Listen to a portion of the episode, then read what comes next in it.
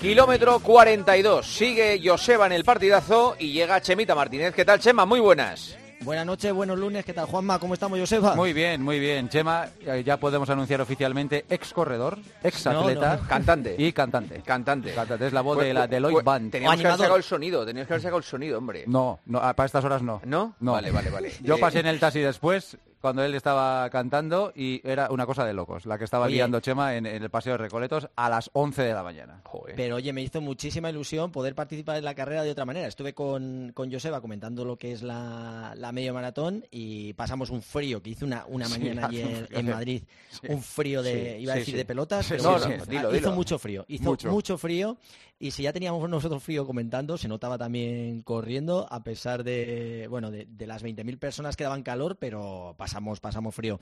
Y tuve la oportunidad que me dejaron un micro y ¿qué le voy a hacer? No puedo, vamos, es que es superior a mí, no puedo resistirlo y me puse a, destrozar canciones y, y, bueno, compartirlo con la gente que iba llegando a meta y, y me lo pasé pipa. Te puedo decir que de las cosas más, más divertidas de todo el fin de semana, o sea que ha sido, ha sido marav- maravilloso toda la mañana, incluso compartiéndola con Joseba, viéndola ese récord de, de mujeres, que cómo corren, cómo corren las mujeres y bueno, y también los hombres.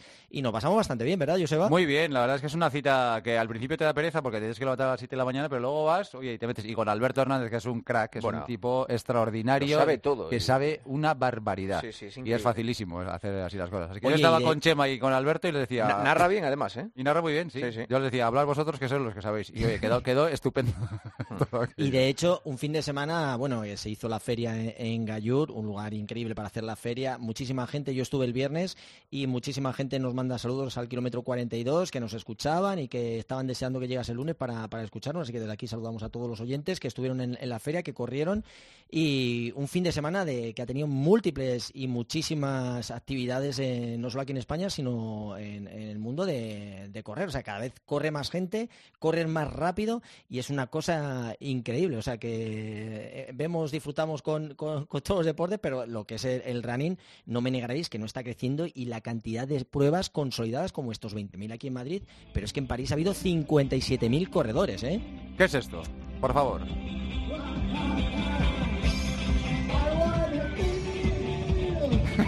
Esto es U2. Ya quisieras tú que fuera dos. Diez y media de la mañana, ¿eh?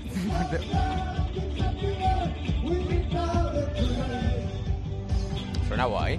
Oye, y muchísima gente me ha mandado mensajes para... Para que te cambies de profesión. No, no, no, que va, que, que va, eso no. Sobre todo para dar las gracias que, que notaron en esos metros finales ese pequeño enfugoncito y que les sirvió de, motivación. Y, y estuvo muy divertido. O sea que. Di que sí, di que sí. Ahora, te, tengo que decir una cosa. Qué maja es la gente del atletismo. Son súper majos, tío. claro. pero Los que pasaron por ahí delante nuestro, ¿verdad, Chema? Javi Guerra, Azucena, Martín Fiz, por supuesto, Abel Antón, todos allí encantadores. Una gente extraordinaria, son súper majos. Y Rafa Cross también, que no Mm. conoces a Rafa Cross, ¿a que no? No. Pues mucha gente no sabe quién es, pero sí que le vieron ayer. Porque es este corredor que va vestido de payaso. ¡Ah! Vale, Es vale, el vale. payaso más rápido del mundo. Tiene el récord Guinness en el maratón y ayer consiguió el récord Guinness del medio maratón vestido de payaso. Bueno, la vida de Rafa no se puede contar porque es larguísima. Ha estado viviendo en Australia, ha, sido, ha estado dedicado a la prensa rosa durante muchos años, me metía 16 horas al día. Él es de prosperidad, pero criado en Valde, o sea, afincado en Valdemoro. Estuvo 15 años sin correr, después se, recuperó, empezó a correr y en el año 2015, con motivo de su despedida de soltero, los, le vistieron de payaso. Y él que dijo, ¿qué voy a hacer con este traje de payaso tan bonito que me han regalado? Digo, pues voy a empezar a correr. Joder. Y ha batido los récords y todo ello tiene, con la ayuda de Jesús España, del Gran Jesús España, todo ello tiene un objetivo y es el de recaudar fondos para Amival, que es la Asociación de Personas con Discapacidad de Valdemoro. Así que un crack, porque ayer hizo 1.14.20, Joder. tiene el maratón en 2.42.56 y quiere bajar el de, el de Madrid a, a menos de 2.40 y no para, no para. Hola, Rafa, muy buenas. Muy buenas noches. Claro, la pregunta es, ¿pero compites contra muchos payasos? Es decir, o sea, eh, récord de payasos, pero ¿cuántos payasos corren en una media maratón o en una maratón normal? A ver, eh, vestidos, pocos. Con el uniforme, pocos. De, de- de- de actitud, ya con lo que habéis hablado de uno que canta, otro que tal, bueno, en fin, no, no digo nada. Vale, bueno, vale. a ver, dentro de su mundo, digamos, del atletismo hay gente disfrazado que, que, oye, que sí que corren y tal. Y bueno, ahí está. Yo corro en la modalidad de payaso porque, por lo que has comentado tú, por el disfraz que me regalaron la despedida de soltero, pero vamos, que ves gente de todo tipo. Lo que pasa es que ya luego dentro del, del mundillo de los récord Guinness tienes disfraces de todo tipo. O sea, tienes de todo lo que te puedas imaginar. Lo que pasa es que ya correr, digamos, rápido con un disfraz ya ya no ya no están al alcance de todo el mundo. Pero Ah, vamos. ah, ¿Por qué no hablas con Adidas? A ver si te hace un disfraz de payaso así de licra y tal, que quede... Yo, yo, yo estoy abierto a, a todo tipo de, de, de patrocinios y colaboraciones. Lo único que busco es, sobre todo ahora mismo, que, que nos echen una mano con, con la fundación, con Amival, que es lo que buscamos. Pero vamos, que si Adidas o quien sea tiene un modelo específico, yo el, el, el disfraz que tengo ahora mismo es, es normal, es un disfraz de chino. Vamos, no, nunca me ha revelado mi hermano dónde, dónde lo compró, pero vamos, sospecho que debe tener algo de carbono o algo así porque correr, corro rápido con él. O sea, Oye, que- Rafa, pero ¿no te hacen homologarlo? Eh, ¿Cómo es esto de Hombre. cuando quieres acreditar un, un récord Sí, Guinness? sí, ¿Qué sí. tienes que hacer y si el traje lo tienes que acreditar o cómo, cómo va eso? Pues, pues mira, eso va, te digo, por así decirlo en, resumi- en- en resumidas cuentas, tardo más tiempo en homologar y en acreditar todo que en hacer el, el, el específico de maratón. O sea, te lleva media vida, te piden pues declaraciones de testigos, fotos, vídeos, etcétera. Y bueno, mm, para que lo entendáis, cada récord con un disfraz de correr tiene su reglamento específico. Yo en mi caso tuve que enviar previamente el disfraz para que me dijeran el ok, porque no vale cualquier disfraz, o sea, tienes que ser reconocible como payaso. Y en mi caso en concreto, te dejan meter las zapatillas deportivas, pues lo primero que me pregunta la gente, dice, ¿has corrido con zapatones? Pues no, no puedo correr con zapatones de payaso, porque si no, vamos, eh, pulo a cualquiera, a Jesús, a Chema, quien sea. Entonces sí que te dejan zapatillas deportivas, y luego lo que me pedían en mi caso en concreto era una nariz roja. Entonces, claro, yo cogí y les dije, ya mira, yo voy a correr una maratón, no pretenderás que me ponga una nariz de plástico. Que me tape, entonces, claro. Entonces me no, tenemos la opción de dibujarte una nariz roja. Digo, bueno, como tengo la suerte que mi mujer Estefanía es maquilladora profesional, pues me saco ahí unas pinturas de puta madre y entonces yo tengo ahí pues mi nariz roja que está inalterable desde el principio hasta el final del, maratón.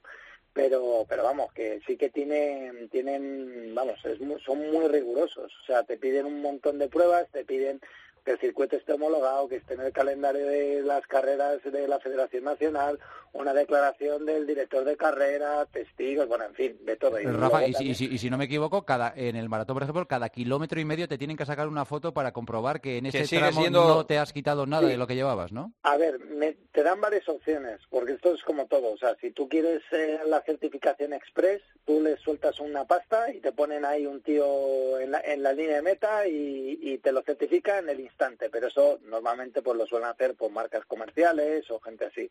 O en, en el caso de maratones, pues por ejemplo, la organización de Londres y de Berlín sí que tiene un convenio con la con la propia organización del récord Guinness, que porque a lo mejor, pues yo qué sé, registran 30, 50 récords cada año.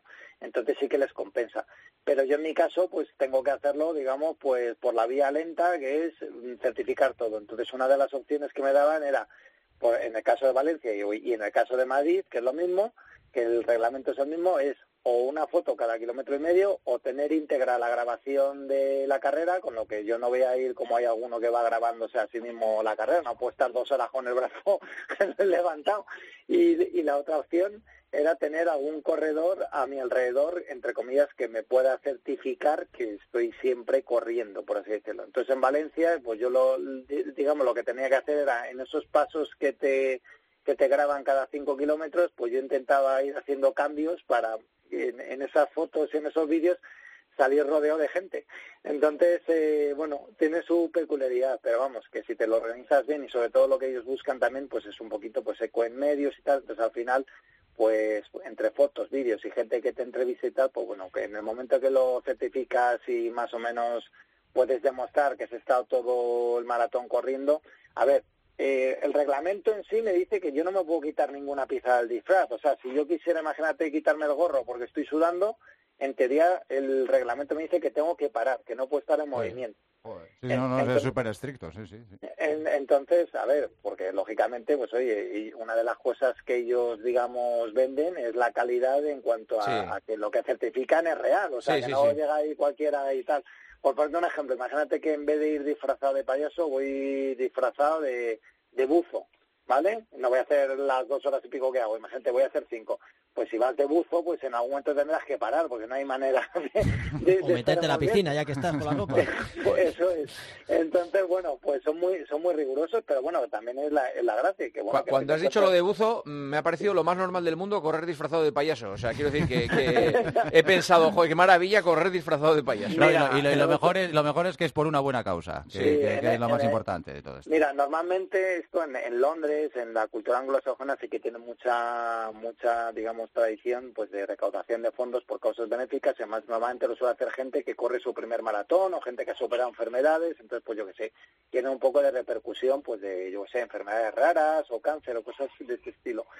Entonces, eh, normalmente son marcas, entre comillas, un poco más modestas. Pues gente que hace el primer maratón pues en cuatro, en cinco horas, alguno en seis. Pero vamos, te digo que dentro del mundo de los disfraces te encuentras gente que lo hace por ese lado y gente que son verdaderos frikis. Yo recuerdo uno que iba disfrazado de Torre Eiffel, pero de Torre Eiffel completa, que llegaba, o de Big Ben, del, del reloj de Londres. ¿Pero que tenía, cuatro, ¿tenía cuatro patas de la Torre Eiffel o qué, cómo era? No, el, tío iba dentro y llevaba ahí como un armato este, no sé cuánto tardó, pero por ejemplo el de, el de Big Ben, que además hay por ahí algún vídeo en YouTube, tú le ves al tío que, que que no puede ni, ni, ni, cruzar la meta, o sea, se tiene que agachar, lleva ahí un disfraz súper alto o de gallina caponata, o sea, ves, ves cosas que dices, eh, o sea, vaya valor que tiene, pero claro, estamos hablando de tiempos, pues es eso, cinco o seis horas, pues eso, con bueno, matoste.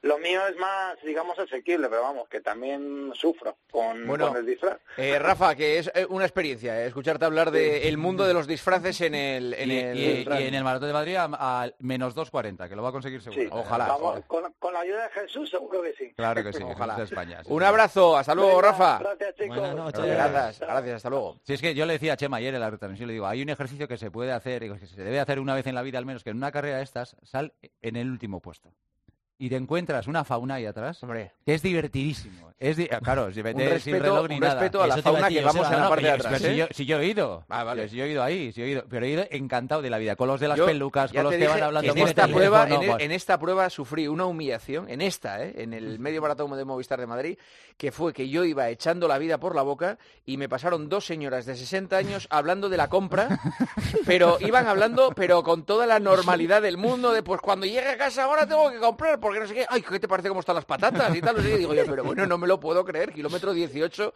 y me están pasando dos años de 60 años así. Imagínate cómo iba yo. Bueno. Vamos a las preguntas. A ver, venga, eh, entrenando para una maratón, 3.30, ¿qué consejos das en alimentación? O sea, para hacer tres horas y media en maratón.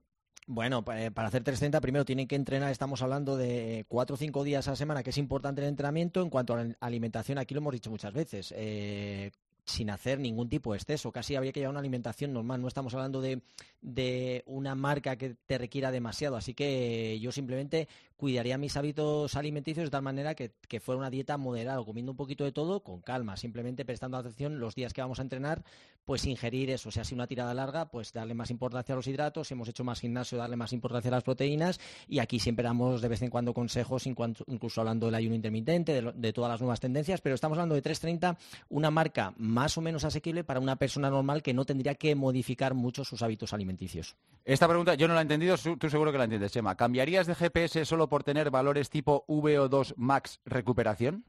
Bueno, yo creo que hace, alusión a que los GPS pues tienen en el dispositivo eh, pautas que te dan eh, tu VO2 máximo. Simplemente con un test que te hacen te pueden dar un valor que lo que con todo lo que los datos que tienen de pulso de cómo estás entrenando te dan un parámetro de lo que es tu VO2 máximo. Es un poquito intuitivo que no llega a ser el real, pero sí que eh, te, puede dar un poco pie a cómo estás entrenando y si estás entrenando a esos ritmos que tienes planificados o no. Cambiarlo, a ver, al final que te diga eh, que tienes un V2 máximo de 70, 75 y que lo quieras mirar para ver si has mejorado, yo creo que realmente a efectos prácticos no tiene tampoco esa información, pero tampoco es tan fiable 100%. O sea, por mucho que te digan, no va a ser lo mismo que si vas a hacer una prueba de mm. esfuerzo con, con análisis de gases, con todo. Así que yo no lo cambiaría, pues simplemente, hombre, está bien saberlo como un dato más, pero que si siempre tienen algo de error y no, no son tan exactos. O sea que yo no lo cambiaría. Eh, las preguntas de hoy son de iniciados. son, de ¿eh? técnicas. Son de técnicas. ¿Series largas en maratón a ritmo objetivo o más alegres modo 10K o medio maratón? Pues hay que hacer todo, hay que hacer todo. O sea, si cuando estás preparando una maratón, lógicamente es importante que mantengas el ritmo de carrera, tienes que hacer series un poquito más rápidas del ritmo al que vas en carrera, pero yo soy más partidario de cuando no tenemos tanto tiempo para entrenar, intentar mejorar por el, con, a través del 10.000, de las series un poquito más rápidas que nos hacen tener un poquito como más caballo, más revoluciones para luego ir a unos ritmos un poquito más lentos de forma más cómoda. Así que hay que hacer absolutamente de todo, lo que hay que sacar son días para, para ir a entrenar. Y la última, para maratón cambiarías una sesión de rodaje por MTB manteniendo cuatro sesiones de running específicas. Tampoco he entendido la pregunta. En pues esto quiere decir, sí, este esto sería entrenamiento cruzado. Esto sería entrenamiento cruzado, Joseba. Esto sí que, es decir, hacemos cuatro sesiones, meter una a la semana de bicicleta para cambiarlo por el rodaje. Yo lo que haría sería cada dos semanas. A lo mejor cada ocho sesiones sí que meter o MTB de mountain bike o si quieres algo de piscina, sí que podríamos meter un entrenamiento cruzado de ese tipo que quitamos el impacto y podríamos seguir entrenando. Así que sí lo haría, pero en vez de cada semana, cada dos semanas, para darle un poquito más de tiempo y seguir incrementando sesiones eh, eh, con, el impacto corriendo, que es como se mejora. Lo mejor de todo es que el que selecciona las preguntas es Joseba, con lo cual demuestra que selecciona preguntas que no entiende. Con lo que demuestra que no tengo ni puñetera idea de lo que están diciendo. No, pero porque yo soy de VO2 Max, no sé qué, digo, yo se lo pongo a Chema y ya él, él selecciona las preguntas, a ver qué dice Chema claro, claro, es que siempre están que si la fascitis, la ilia, no sé qué, tal, y de repente me encuentro con esas y digo, voy a meter de estas también, porque claro, hay gente que quiere saber de Muy bien. Claro. Chemita, muchísimas gracias. Buenas noches, chicos. Adiós, Joseba. Hasta mañana, chao.